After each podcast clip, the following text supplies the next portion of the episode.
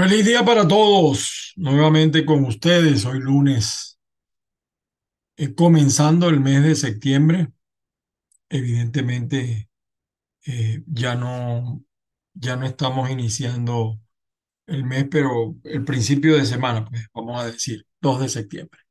Saludos a todos los que están en sintonía del programa, por supuesto a través del canal de YouTube Factores de Poder y también a través de avilaradioonline.com y también la gente que nos sintoniza en Azúcar FM, en Lisboa, Portugal y la Red Nacional de Televisión Venezolana en Brasil. Saludos a todos. Ustedes me ven la gorra. Ya les voy a explicar. Cargo la gorra, mira. Naguara, esta pelota en cinco años va a valer algodón. Como siempre, las bendiciones del Padre Celestial para todos y cada uno de los que veo, de los que oye este programa. Mi nombre es Ángel Monagas, me encuentras en, Twitter, en antes Twitter, Instagram, TikTok y de eh, la, nueva red de red eh, arroba Ángel Monagas todo pegado, arroba Ángel Monagas todo pegado. También estamos en Facebook, eh, Ángel Monagas o Caiga quien caiga sin censura. También estamos en los podcasts de Google, de Apple, de eh, los podcasts de Spreaker.com, de Spotify, ahí estamos. Y en, en otras plataformas que nos retransmiten el programa. No somos el programa más visto, pero tampoco somos el menos visto. Y quizá somos el programa político, mm, vamos a decir, o uno de los programas políticos, que porque fundamentalmente aquí tratamos la política, eh, de mayor incidencia en algunas y que duele a otros. Y ah, ¿Sabe que una vez en estos programas uno a veces dicen que uno es brollero. Sí, y yo siempre lo digo, ¿no? Político que no le gusta el brollo no es político. Y el trabajo que uno hace es difícil para aquellos, siempre hay los enemigos, mira, que no tiene ninguna prueba. Uno trabaja con fuentes, con fuentes, porque con el gobierno que tenemos en Venezuela es muy difícil obtener pruebas físicas casi imposible, hasta para los organismos internacionales. Acabamos de ver el trabajo que hizo la gente de mm, Transparencia Venezuela. Eh, eh, eh, ese es un trabajo que por supuesto vale, pero mire todo lo que le costó a la gente de Transparencia Venezuela hacerlo. Y también la sentencia del TCJ, que ahora los que violan derechos humanos, pues no, es una falta. Una cosa, Oye, fíjese que hoy quería, hoy quería yo hacer un programa. Saludos a todos, saludos a, nuestra jefe ancla de este canal, la popularísima Patricia Poleo, también a Colina, a el señor que es responsable de que esto salga al aire, el señor Andrés. Hasta ahí lo voy a dejar para no comprometerlo. Daniel también, a todos, a todo el equipo de factores de poder. Hoy quería yo hablar del tema de Javier Milei, pero lamentablemente el amigo con el que iba a hablar no se pudo conectar. Entonces hoy, hoy, voy, a, hoy voy a hacer un poco, me voy a remontar a los años 70, sí, más o menos 70, 80, 90. Ustedes eh, se acuerdan de la novela La usurpadora. Bueno, para mí, María Corina es la usurpadora. La sustituta ya está decidida. Y yo quiero, eh, por favor, porque a mí no me gusta venir aquí con mentiras. A los defensores de María Corina, yo defiendo también a María Corina. Lo que no defiendo es a un poco de vagabundos que ahora la están apoyando. Y ojalá meta el ojo, porque hay estados que puede perder por eh, ese egoísmo, esa, eh, ese protagonismo exagerado. Yo nunca, siempre lo digo, yo nunca había visto un jefe de campaña con afiches más grandes que la candidata. Pero bueno, ya yo he hecho la observación y si María Corina no le pone reparo a eso, mucho menos yo. Cuando uno habla de la usurpadora, hay un culebrón para rato. En 1971, la telenovela de Radio Caracas Televisión, La Usurpadora, tuvo como protagonista, se me cayó la cédula, a Marina Baura y a Raúl Amundaray, el hombre que también hizo una vez el papel de Drácula, se le adelantó a la cava. Esta novela eh, trata, fíjese, porque yo quiero que entiendan bien esto, para entender lo que quiero decir hoy. Esta novela trata de un, eh, un juego de gemelas que no sabían lo que era. La más avivada de las dos, los italianos dicen avivata de las dos, Rosalba Bracho, era la que tenía el poder y, mediante trucos y chantajes logró que su gemela, Alicia Esteves, eh, se hiciera pasar por ella, que la sustituyera. Y en su malvado juego, lógicamente, que finalizando la trama, eh, Alicia sería acusada de ser una usurpadora. Luego de esta, esta telenovela, por cierto, fue adaptada bajo el nombre de La Intrusa en 1986, más o menos. Ahí tenía como protagonista a Mariela Alcalá, ella interpretó a las gemelas Estrellas y Virginia. Y con Gaby Spani, la versión de Televisa de 1998 de La Usurpadora es la que mayormente llega a la memoria de la gente. Me preguntan, yo sé que algunos se preguntan, pues, ¿por qué arranco con estos dos culebrones?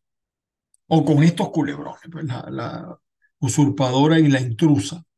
Pues una idea que me da vueltas y vueltas en la cabeza todos estos meses, donde muchos prestados a la política han estado ocupándose de promover la supuesta necesidad de establecer una suerte de línea sucesoria o, cualquier eh, potaje similar a los fines de sustituir al ganador de las elecciones primarias para elegir al candidato opositor en el caso de que el ganador se encuentre o sea inhabilitado por el régimen de Nicolás Maduro. Vamos a estar claros. En primer lugar, todo esto de resaltar las inhabilitaciones eh, ha respondido a una estrategia del madurismo para limitar la participación en las elecciones primarias, poniendo a la gente pues a pensar eh, si voy a votar por un candidato que no puede participar en las elecciones, ¿para qué me voy a ir a votar a unas primarias? Esa es la primera pregunta que se hace mucha gente. Y sin embargo, déjenme decirles que en este momento la gente está pensando otra cosa. Si ya resulta claro, eh, ayer leía la, ayer no, el, el viernes, el sábado, leí las declaraciones de Luis Vicente León y ya el mismo Luis Vicente eh, dice que va a ganar María Corina y por paliza. El que le llega más cerca es Capriles, pero muy lejos. Entonces, alguna gente se dirá, ¿por qué voy a ir a votar en las primarias si María Corina está inhabilitada o la van a inhabilitar? Es la perversidad mediática. Los, resultados evidentes que no requieren esfuerzo adicional. Pero no me quiero alejar del tema. Perdonen ustedes. En este concurso de ideas de buscar un sustituto, un amigo mío tiene meses diciéndome van a, terminar nombrando a la novia del jefe de campaña de Caprilli. Claro, él lo dice en son de broma, pero como decía mi mamá, a fuerza de broma mataron a Chorote y se quedó muerto. Yo le dije que no creo en las primarias ni en la secundaria, lo he dicho aquí en este programa, ni en las universitarias. Ese mismo amigo mío luego me mandó un libro que él publicó. Déjenme buscarlo aquí. Oye, estoy aquí un poquito enredado. Sabe que ahora estoy en el estudio de mi casa, ya no estoy en el estudio de, del canal. Se llama Conciliación Nacional. Yo no sé si ahí se ve el libro. Conciliación Nacional. Aquí lo tengo. Un extraordinario libro. Yo recomiendo que lo lean. Está en Amazon. Y fíjense, la ruta hacia la emancipación democrática en Venezuela. En este papel de trabajo, el autor expone que así como en condiciones democráticas favorables, los actores políticos desarrollan una confrontación encausada a copar los espacios de poder disponibles mediante la celebración de elecciones, plantear el desafío electoral ante un régimen autoritario representa una realidad estratégica con múltiples escenarios de batalla. Y a mí me encanta cómo este autor hable, explica esto. ¿no? El autor explica, reinventando a Sun Tzu en el arte de la guerra, que es obligatorio entender que si se intentan utilizar los métodos de una organización civil para enfrentar una estructura que se sostiene en operaciones militares, las estrategias serán confusas, por lo que eventualmente habrán de fracasar. Quizá por eso tenemos 25 años de tragedia en Venezuela. Y me dijo, además mi amigo, cuando la tiranía se ocupa, se apropia de las herramientas democráticas para impedir a la gente salir a, decidir su destino. La democracia hay que imaginarla. Las primarias debieran ser, a mi juicio, un ejercicio imaginativo de democracia. Algo que hay que fortalecer, señores, solo para elegir un candidato de la oposición. Así sea que participe apenas un 10, un 8, un 5% de la población. Pero con ese ejercicio imaginativo, materializado, hecho realidad, se deja una marca en el terreno democrático. Y, y marcada esa oposición estratégica, desde allí se puede avanzar hacia un proceso de emancipación democrática. No hacer ningún movimiento, como algunos plantean. O sea, yo le, yo le encuentro muchas observaciones a las primarias, pero tampoco estoy de acuerdo con no hacer nada, porque el que no hace, le hacen. Es una regla básica en el béisbol. En el béisbol, está la pelota de Miguel Cabrera. Ayer se despidió. Eh, eh, y nosotros, la política también hay que verla como un juego. Un juego donde tú te apuntas a ganar, porque todos cuando jugamos, aunque no sea de dinero, por un título, siempre queremos ganar. Entonces, no hacer ningún movimiento no va a permitir que se gane terreno democrático. Y sobre todo, no va a crear las condiciones para hacer crecer una militancia que marche hacia esa emancipación. Eso sí, el diálogo sigue siendo una necesidad para crear el clima adecuado para unas elecciones que se puedan ganar. El problema es que los que han estado en el diálogo lo que menos han hecho es dialogar, lo que han hecho es arreglarse. Tenemos la misma dirigencia opositora durante años y la gente quiere cambio. Yo tengo muchos amigos en la oposición tradicional, en la nueva oposición. Pero la gente, ya la gente está cansada de, la, de los mismos rostros y de 25 años que no evoluciona, porque si en 25 años nosotros no hemos podido derrotar el chavismo, es verdad, el chavismo abusado del poder eh, es una suerte de dictadura, de tiranía, pero también no hemos tenido la oposición que merece la gente, que requiere la gente. Y por eso aunque algunos se arrechen cuando yo lo digo, eh, el 54%, hay varios estudios de opinión que lo dicen, todavía los venezolanos la única salida que encuentran es irse del país y sobre todo los jóvenes. Ese diálogo se rompió, ese, ese, ese canal de comunicación se rompió. Ahora, resulta ser que la candidata que va a ganar es María Corina Machado. Pero entonces, algunos dicen que está inhabilitada. Yo he demostrado que, eso es, bueno, vamos a seguir avanzando. Eso no es verdad, pero no es verdad parcialmente. Mi amigo, em, el autor de este libro, me dice que eso es un obstáculo tácitamente, tácticamente, perdón, superable. No tiene importancia estratégica, porque no te la van a poner fácil. Allí se equivocaron los que plantaron esa trinchera, quienes se concentran eh, en darle valor determinante a la inhabilitación obviamente no están preparados para el arte de la guerra, ni tampoco en el oficio de la estrategia. Yo leí una declaración de Caprile. Dice, bueno, si yo estoy inhabilitado, yo me retiro. Tú lo que eres es un flojo, un rolo es flojo, chico. Los hombres de batalla luchan hasta el final. Y si me cierran una puerta, me abren otra. Y si me cierran otra, busco otra. Y si no es por tierra, es por aire. Y si no, por mar. Ese es el espíritu de lucha. Lo que pasa es que Capriles, así como lo hizo en el 2013, está en otro juego. Y me disculpan, lo digo así. Quizá por eso Capriles nunca nos ha querido dar. Yo invito a Capriles, lo hemos invitado aquí al canal Factores de Poder para hacerle una mesa con preguntas, pero no preguntas acomodaticias, sino ustedes saben cómo preguntamos en Factores de Poder.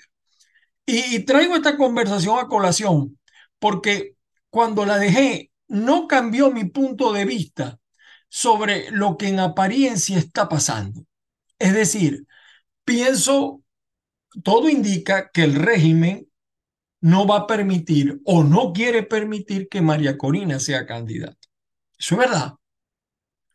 Pero la semana pasada, el miércoles, uno de mis amigos en el Tribunal Supremo de Justicia me escribió y yo les voy a leer parte de lo que me dijo, porque creo que lo anoté por acá. Por aquí lo tengo. Tremendo peo está prendido aquí, me dijo. Este amigo fue el que la magistrada y presidente del TCJ había planteado a Maduro y a Cilia su parecer eh, sobre intervenir en las primarias tres elementos, y, me, y yo lo dije en la columna, por cierto, también. Eh, participación del CNE, postergación del evento de las primarias a disposición del CNE, impedir la participación de los candidatos inhabilitados. Eh, eso fue parte de lo que me dijo. Y me dijo que casualmente la exdirectiva de la Comisión Nacional de Primarias, María Carolina Uzcategui, realizó unas declaraciones al respecto y que conste, repito, que esto lo dije antes de que pasara, porque le tengo que dar credibilidad a mi fuente. Yo fui uno de los primeros que dijo esto. Eh, primero, fíjense ustedes, aquí tengo los apuntes en letra grande, los miopes escribimos grandes apareció el contralor, perdón, digo el presidente del CNE, Elvis Amoroso, declarando que el CNE estaba dispuesto a apoyar las primarias. Mm. Segundo, dijo, el CNE presentó una propuesta para diferir las primarias para el 19 de noviembre. Samuro cuidando carne. Y mi amigo me dijo lo siguiente, eh, la doctora Gladys Gutiérrez pidió a la Contraloría General de la República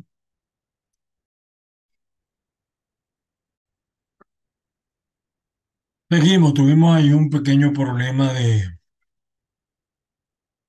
de internet, pero aquí seguimos con ustedes. Bueno, la doctora, eh, la doctora Gladys Gutiérrez pidió a la Contraloría General de la República las resoluciones con las inhabilitaciones de Capriles y María Corina. No se le olvidó la de Superlano, sino lo que pasa es que ya sobre Superlano eh, ya existe una decisión judicial. Que el fenómeno de Varinas nunca se ha dicho, realmente no era que Superlano ganó.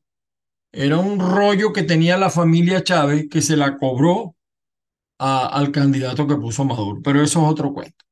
El acto administrativo, los que son abogados me entienden, y los que no son, bueno, trataré de explicarle. El acto administrativo que contiene la inhabilitación eh, se suscribe con una resolución firmada por el Contralor General de la República de la época, eh, la de Capriles, que fue por 15 años, la firmó el excontralor Galindo. Y, la, y le mandaron una resolución a María Corina Machado, firmada también por Galindo, pero por 12 meses, ya cumplido porque fue una resolución del 2015. Fíjense ustedes, la doctora Gladys Gutiérrez pidió nuevamente que le mandaran la resolución por la cual María Corina estaba inhabilitada por 15 años. Y entonces le mandaron el oficio, en donde, que, un oficio que le mandaron a José Brito, la falsa oposición, firmado por el director general de procedimientos especiales, eh, Antonio Meneses. Evidentemente que eso no es una resolución.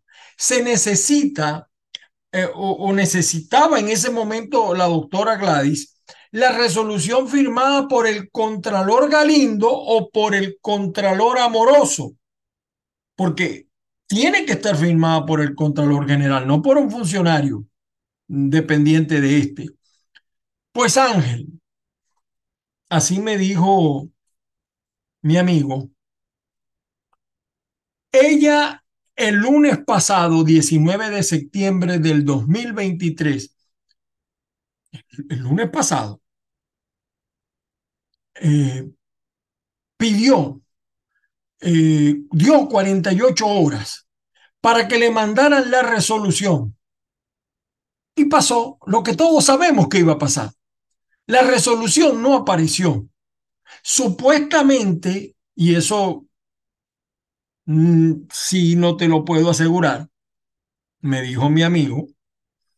Eh, Jorge Rodríguez habló con la doctora Gladys eh, Gutiérrez y le dijo que lo esencial era la decisión del TCJ, le dijo Jorge a la presidenta del TCJ, para dar cumplimiento a la constitución acerca de la inhabilitación, que debe estar refrendada judicialmente. Recuérdese que no todo lo que dice la ley es justicia, porque la ley la hacen los políticos de acuerdo a sus intereses. Y estos que están allí ahorita en la Asamblea Nacional, evidentemente que la hacen para sus intereses personalísimos, para mantener la tiranía que mantienen en Venezuela.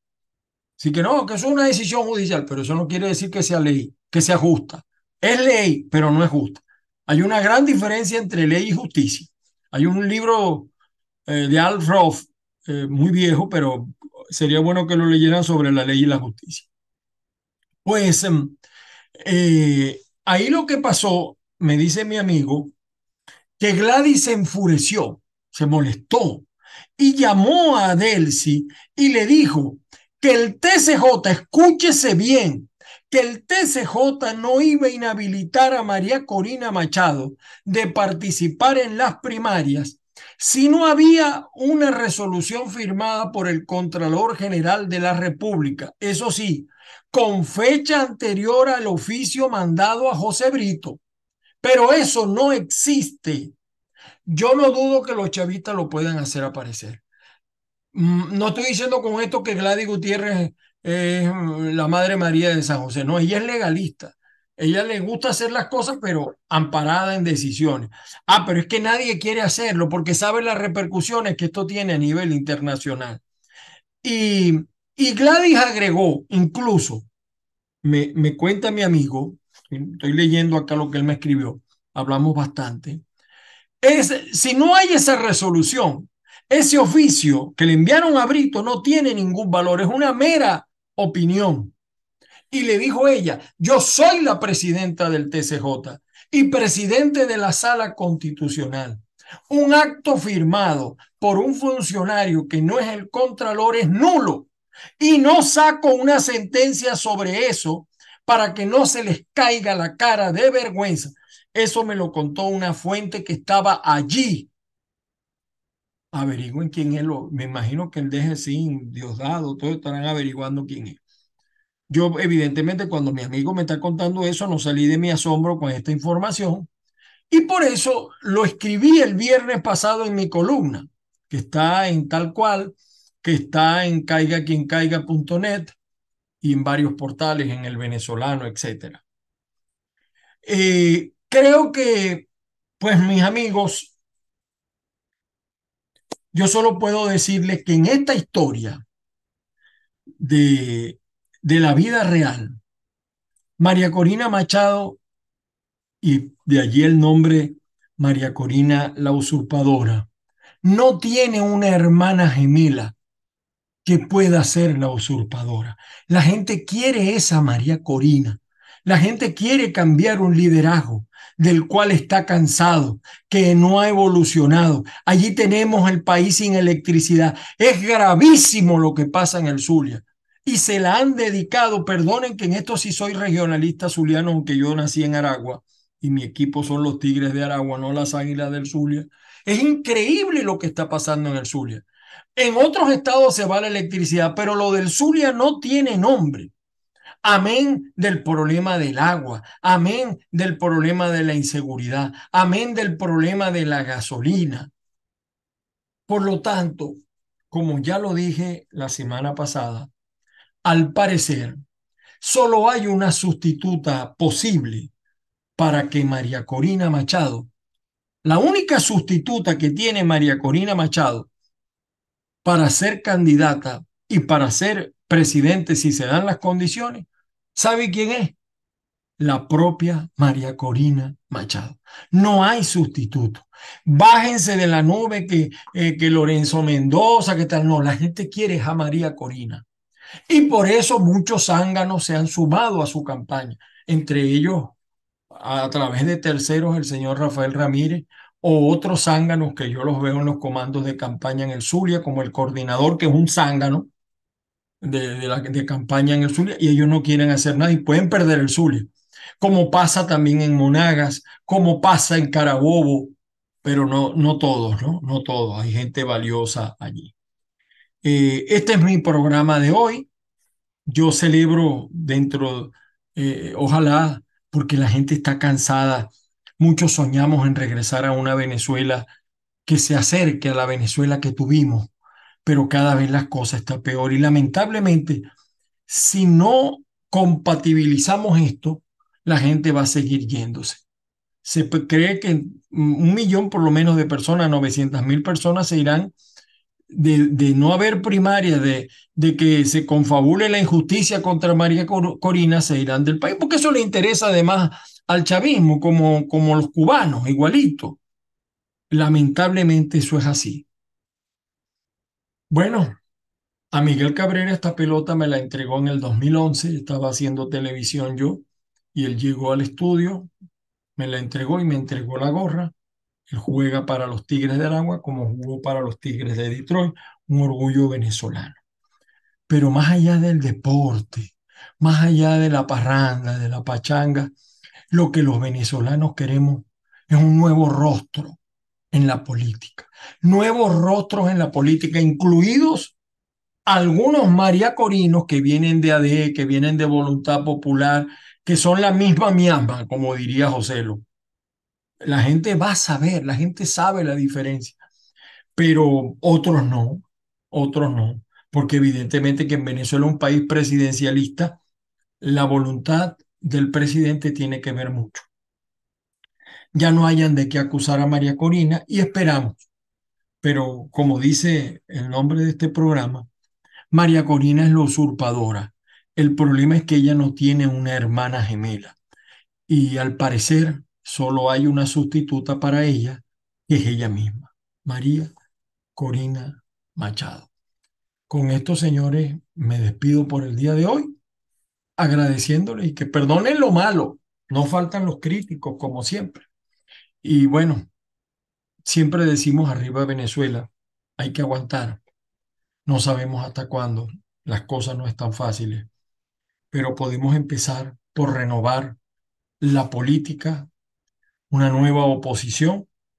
No todos los de la vieja oposición son malos, también soy así. Habrá gobernadores que repetirán, otros que no. Hay liderazgos regionales, municipales, etcétera. Pero quiera Dios, pues que esto sirva para que la gente reflexione, piense y actúe. Y actúe. Y, y pedimos al Padre Celestial pues que ilumine la mente de todos y que tengamos la fe y la fuerza. Muchos vemos la cosa difícil porque sabemos cómo actúa el chavismo, pero no perdemos la esperanza. No perdemos la esperanza de que empecemos por cambiar algunas cosas. Empezando por un nuevo rostro en la oposición, en los que negocian. No queremos seguir viendo tipos que vienen acá a Estados Unidos a negociar o a México a echarse palo, a ir a juegos de béisbol en, primera fila, de VIP. No, no, queremos una oposición que logre eh, enamorar a la gente nuevamente, conectarse con los jóvenes y que el país salga hacia adelante. Para que muchos regresemos, otros no regresarán, pero muchos regresaremos. Feliz día para todos, nos volvemos a ver en otra oportunidad.